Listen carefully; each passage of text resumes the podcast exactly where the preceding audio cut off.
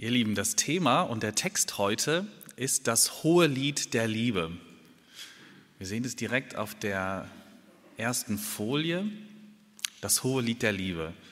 Ähm, das liegt nicht am Valentinstag, der war Dienstag, glaube ich, könnte man jetzt denken.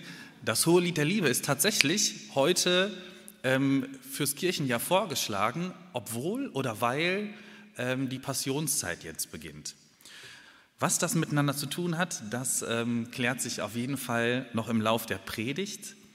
Ähm, und ich möchte jetzt am Anfang dieser Predigt diesen wunderschönen, ähm, unglaublich bewegenden Text einmal vorlesen.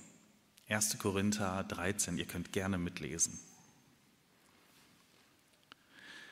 Wenn ich die Sprachen aller Menschen spreche und sogar die Sprache der Engel, aber ich habe keine Liebe, dann bin ich doch nur ein dröhnender Gong oder eine lärmende Trommel. Wenn ich prophetische Eingebungen habe und alle himmlischen Geheimnisse weiß und alle Erkenntnis besitze, wenn ich einen so starken Glauben habe, dass ich Berge versetzen kann, aber ich habe keine Liebe, dann bin ich nichts.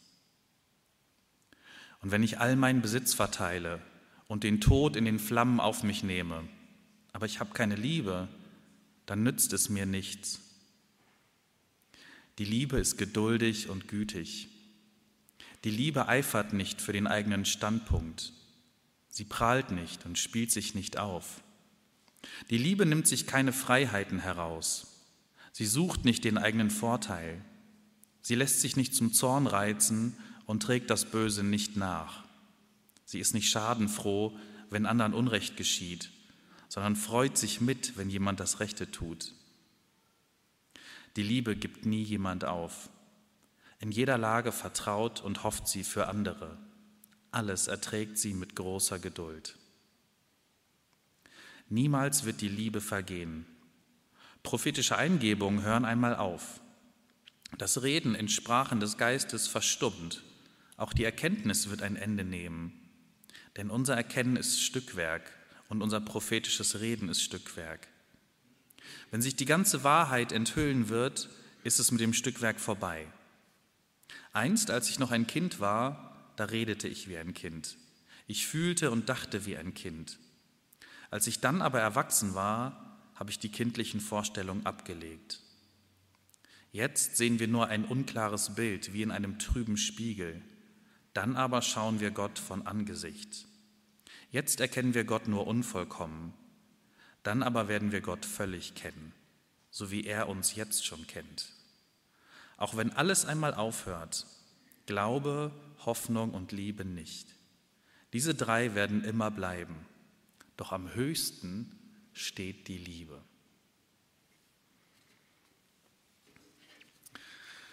Ich habe jetzt für diese Predigt vier Bausteine mitgebracht. Wir sehen es äh, auf dem nächsten Bild. Vier Bausteine, ich hoffe, ihr könnt es lesen, ähm, aus denen diese Predigt besteht. Und das Besondere heute ist, ihr dürft aussuchen, welcher wann kommt. Ihr dürft heute gewissermaßen mitmachen. Also ich halte schon noch die Predigt. Ähm, aber ihr könnt jetzt sagen, womit wollt ihr eigentlich anfangen? Was kommt als zweites, drittes, viertens? Also, es gibt im Angebot Johann Wolfgang von Goethe. Was sich dahinter verbirgt, findet ihr dann raus. Ein Showdown eine Kontextanalyse und das Liebeslied. Was wollt ihr zuerst? Goethe. Wir fangen mit Goethe an, alles klar. Ich sortiere mich hier nämlich direkt. Dann kommt der Showdown, alles klar. Muss ich hier sortieren. Gut. Der Kontext, die Kontextanalyse, ah, die hätte ich wirklich als letztes erwartet. Und ähm, das Liebeslied kommt als letztes. Alles klar. Okay. Das sind die vier Bausteine, auf die ihr euch jetzt freuen könnt. Also ihr dürft viermal gespannt sein, was denn jetzt da kommt. Ähm, die Folie kann auch schon wieder weg. Wir beginnen mit Johann Wolfgang von Goethe.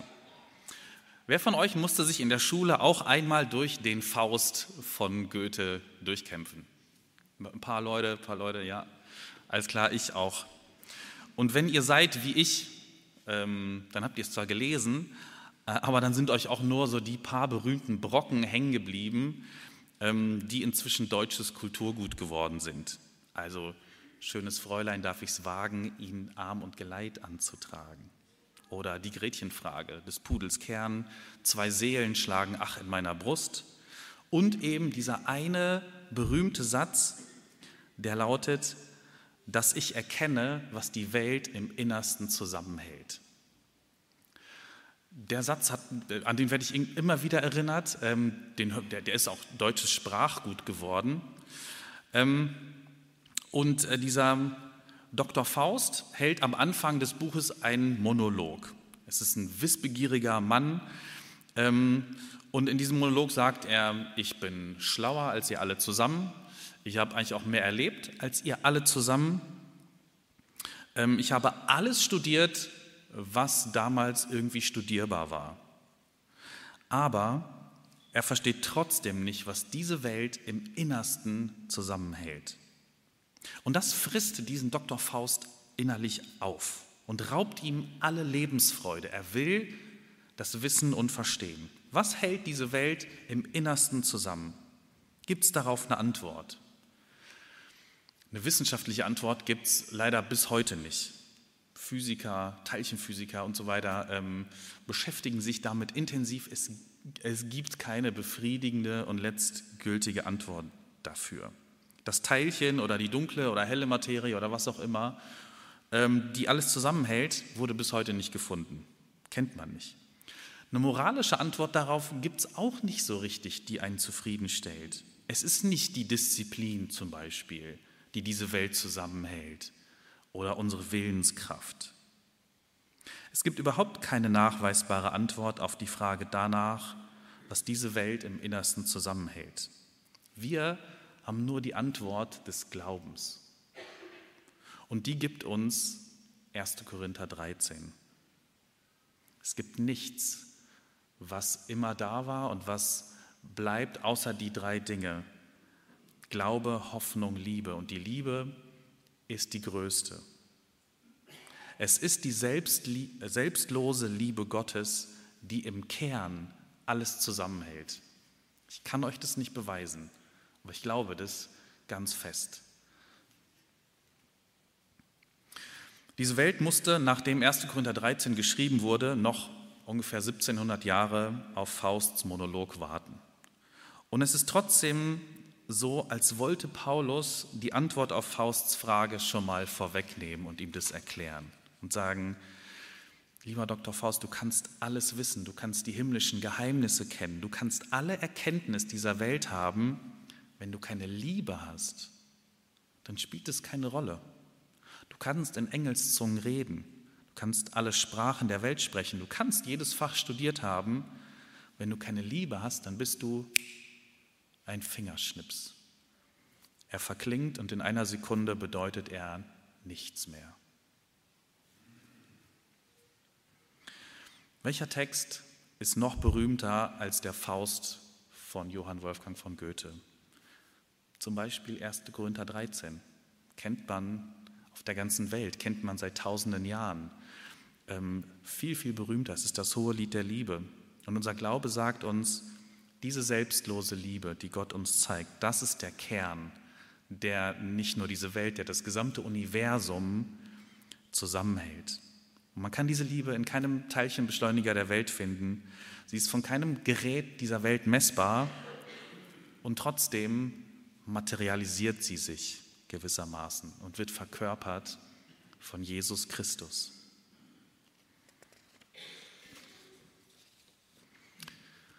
Der Showdown, Teil 2. Ihr habt so gewollt.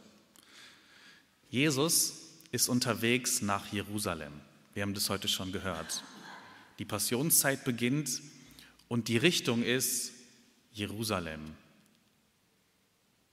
Mit diesem Gang nach Jerusalem beginnt eine dramatische Abfolge von Ereignissen. Jesus kündigt seinen besten Freunden an, ich werde bald sterben. Auch das haben wir heute in der Lesung gehört. Und die Freunde können damit überhaupt nicht umgehen. Petrus kann damit nicht umgehen, die anderen aber auch nicht, sind völlig überfordert und Jesus muss sie zurechtweisen. Sie gehen, auch wenn die Freunde das nicht wollen, trotzdem nach Jerusalem. Da wartet irgendwann äh, eine frenetische Begrüßung der Massen auf Jesus. Er wird gefeiert. Ähm, dann wartet auf die Freunde eine letzte gemeinsame Mahlzeit. Sie essen nochmal zusammen und es muss eine intensive, aber auch schwere Stimmung gewesen sein. Es gibt einen herzzerreißenden Abschied. Jesus ist klar, was jetzt geschieht und dass er geht. Es gibt letzte Worte, Abschiedsworte. Jesus gibt ihnen nochmal ganz viel auf den Weg, was ihm unglaublich wichtig ist.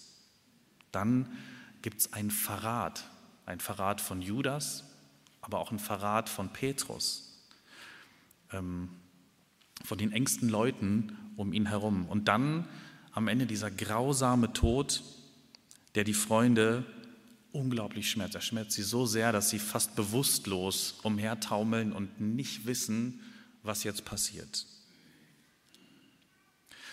Dass dieser Showdown, ähm, als es nach Jerusalem geht, in den letzten Wochen und Tagen und Stunden. Der eigentliche Showdown ist aber, dass Gottes Liebe sich so radikal zeigt wie noch nie in der Geschichte. Also es ist nicht nur ein Showdown in Jesu zu kurzem Leben. Oder kurzem, zu kurz muss man ja gar nicht sagen. Ähm, dieser Weg nach Jerusalem ist nicht nur das dramatische Finale eines intensiven Lebens, sondern es ist die Essenz der Offenbarung Gottes. Hier zeigt sich, wie Gott für uns, für dich, für mich empfindet. Gottes selbstlose Liebe zeigt sich in seiner Bereitschaft, alles auf sich zu nehmen, alles hinzugeben, sich alles kosten zu lassen. Liebe wird immer konkret. Eine Liebe, die nicht konkret wird, ist keine richtige Liebe. Also Liebe ist nicht nur ein schönes Gefühl, ist auch nicht nur ein netter romantischer Gedanke, sondern Liebe ist eine Tat, konkret, materialisiert könnte man sagen. Und Christlich sagen wir, das passiert hier in Jesus Christus. In dem, wie er lebt und handelt für uns, ähm, zeigt sich diese unglaubliche selbstlose Liebe Gottes. Er lebt sie vor. Er verspricht, Gott verspricht, ähm, Gott verspricht nicht mehr, als er hält, sondern er lebt es alles vor.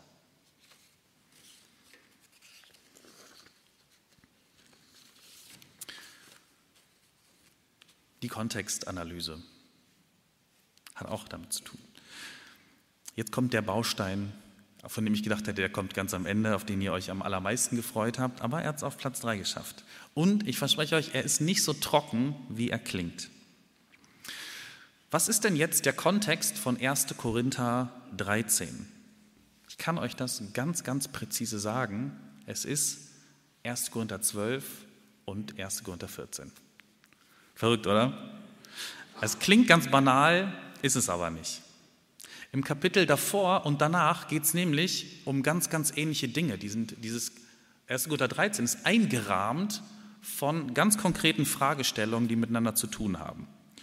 Ähm, inhaltlich geht es da um die Geistesgaben. Also um besondere Gaben, die der Geist Gottes uns schenkt, uns als Christen schenken möchte zum Beispiel das äh, Reden in Zungen oder prophetische Eingebung, die wir haben, die Fähigkeit, solche Dinge zu erklären und auszulegen und so weiter. Darum ging es inhaltlich in diesen beiden Kapiteln drumherum. Die übergeordnete Frage war aber, was hat eigentlich Priorität?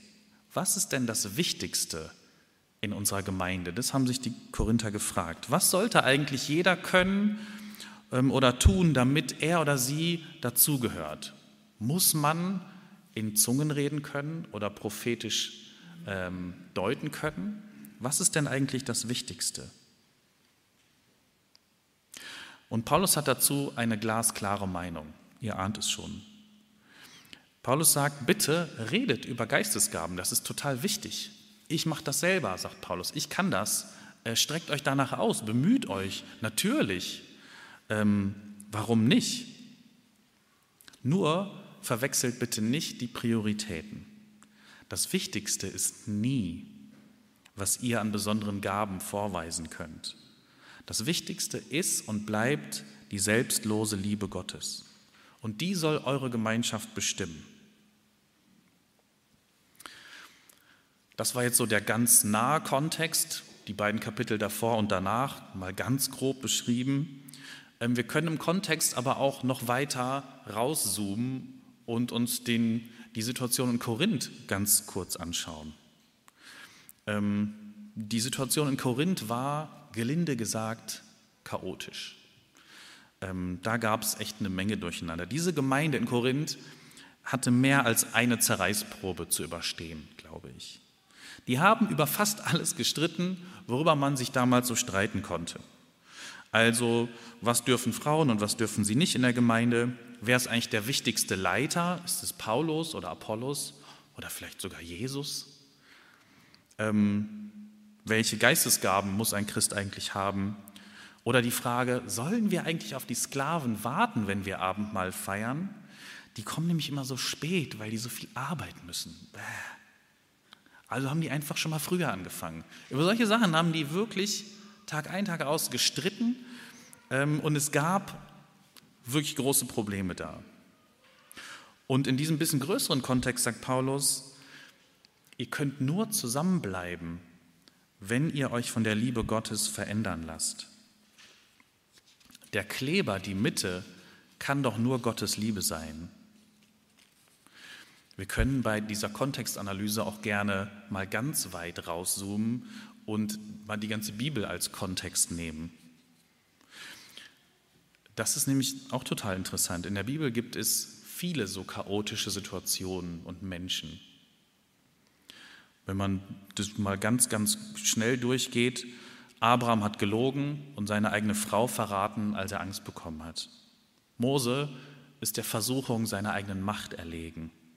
David ist fremdgegangen und ist sogar über Leichen gegangen, um das zu vertuschen.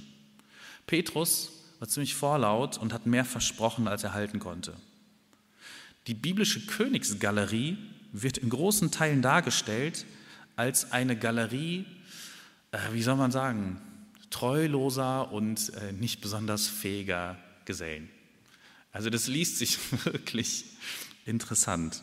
Normalerweise möchte man ja seine Könige auf schöne Gemälde malen, sie historisch glorifizieren und einfach nur stolz auf die sein. Guck mal, das ist unsere Königsgalerie. Die Bibel ist da anders. Völlig schonungslos und schmerzfrei. Nichts wird beschönigt, da wird gesagt, ähm, manchmal in zwei, drei kurzen Sätzen, dann kam der und der König und das war übrigens sein Problem. Die chaotischen Gemeinden und Menschen der Bibel sind aber Evangelium pur, weil die alle drin gelassen wurden. Und sie wurden drin gelassen in der Bibel, weil es ja eh um die Liebe und Geduld Gottes geht. Diese Liebe Gottes macht es gar nicht nötig, alle menschlichen Schwächen wegzuretuschieren und ein schöneres Bild von uns zu malen, als wir darstellen. Es ist andersrum. Unsere menschlichen Schwächen machen die Liebe Gottes nötig.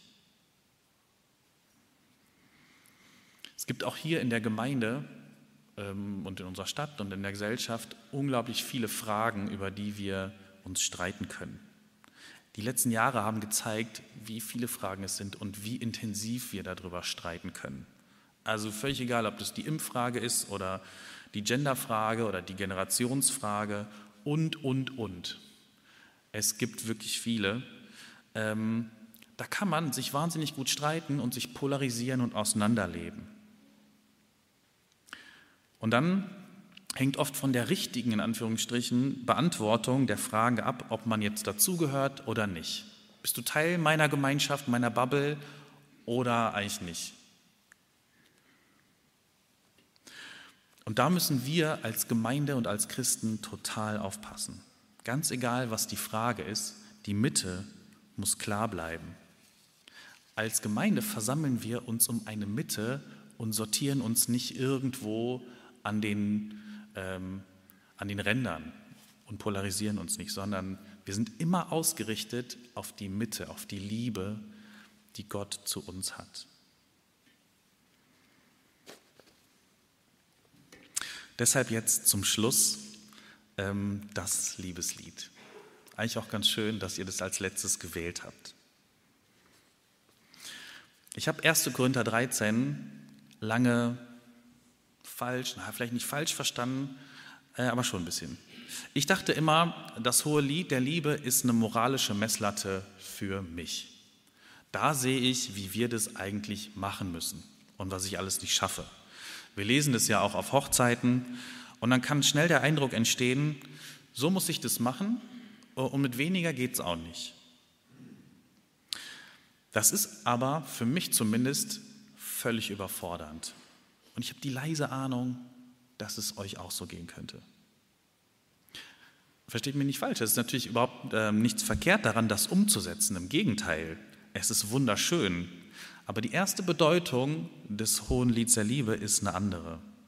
Es ist ein Loblied auf die Liebe Gottes.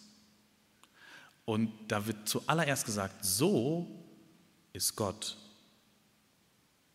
Ich will euch das deutlich machen und trage euch das Lied jetzt nochmal in äh, ein bisschen anders formuliert vor. Und diesmal sage ich aber statt Liebe, wie es da drin steht, Gott. Gott ist geduldig mit dir. Egal wie langsam wir gehen und wie langsam wir lernen, Gott geht mit. Gott passt sich unserem Tempo an. Gott ist gütig. Er geizt nicht mit seiner Zuwendung. Gott eifert nicht für den eigenen Standpunkt. Gott muss auch nicht unbedingt recht haben, obwohl er recht hat. Er spielt sich nicht auf, obwohl er der Größte ist. Gott ist nicht auf der Suche nach seinem eigenen Vorteil. Gott spielt keine egoistischen Spielchen mit dir. Gott will wirklich, dass es dir gut geht. Gott ist nicht misslaunig und reizbar, wenn du nicht das tust, was er will. Gott trägt dir auch nicht alles nach, was du verkehrt machst. Gott vergibt gerne. Gott ist nicht schadenfroh, wenn Unrecht passiert, wenn Unrecht dir passiert. Im Gegenteil, Gott leidet mit. Und Gott freut sich, wenn dir Gerechtigkeit geschieht. Gott gibt dich nie auf, nie. Egal in welcher Lage du bist, Gott hat Hoffnung für dich und Vertrauen in dich. Gott erträgt alles, was wir tun, mit großer Geduld. Wir können ihn ignorieren, ihn anklagen, ihn verleugnen, wir können ihm ausweichen, uns von ihm entfernen, wir können seine guten Gebote missachten, wir können die Würde seiner Geschöpfe mit Füßen treten. Gott erträgt das alles. Schau auf Jesus, dort hat er es gezeigt. Jesus erträgt die Ungerechtigkeit und trägt die Sünde der Welt. Für dich und für mich. Und so ist, glaube ich, dieses hohe Lied der Liebe als allererstes gemeint. Gott ist die Liebe. Und natürlich ist es auch Gottes Hoffnung, dass diese Liebe auf uns abfärbt, dass wir das auch lernen und üben und das weitergeben. Und wenn, wir wenn uns das gelingt, dann ist, glaube ich, alles gewonnen.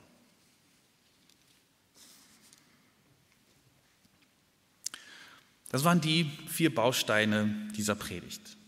Viermal oder vier verschiedene Perspektiven auf diese unglaubliche Liebe Gottes. Viermal im Grunde dasselbe gesagt, nur anders. Wir sagen selten etwas Neues. Alles, was wir tun, ist uns aus unterschiedlichen Richtungen dieser Liebe Gottes nähern. Ähm, und ich glaube, auch alles, diese gesamten Bausteine dieser Welt sind zusammengesetzt durch die Liebe Gottes und aus der Liebe Gottes. Und das Geheimnis ist, dem hinterher zu spüren und ähm, dem auf die Schliche zu kommen. Alles, was wir von Gott lernen, ist am Ende eine Facette seiner Liebe. Sie schillert und wir nähern uns aus unterschiedlichen Leiten, äh, Seiten, aber es ist im Grunde egal, wo wir anfangen. Solange wir uns ausgerichtet haben auf den Kern und auf die Mitte, ähm, machen wir, glaube ich, vieles richtig. Und dazu ermutige ich euch, jetzt wo die Passionszeit anfängt, ähm, euch immer wieder dahin auszurichten, mit Jesus nach Jerusalem zu gehen und vor allem euch von ihm lieben zu lassen und euch davon beeindrucken zu lassen, wie sehr Gott diese Welt liebt. Amen.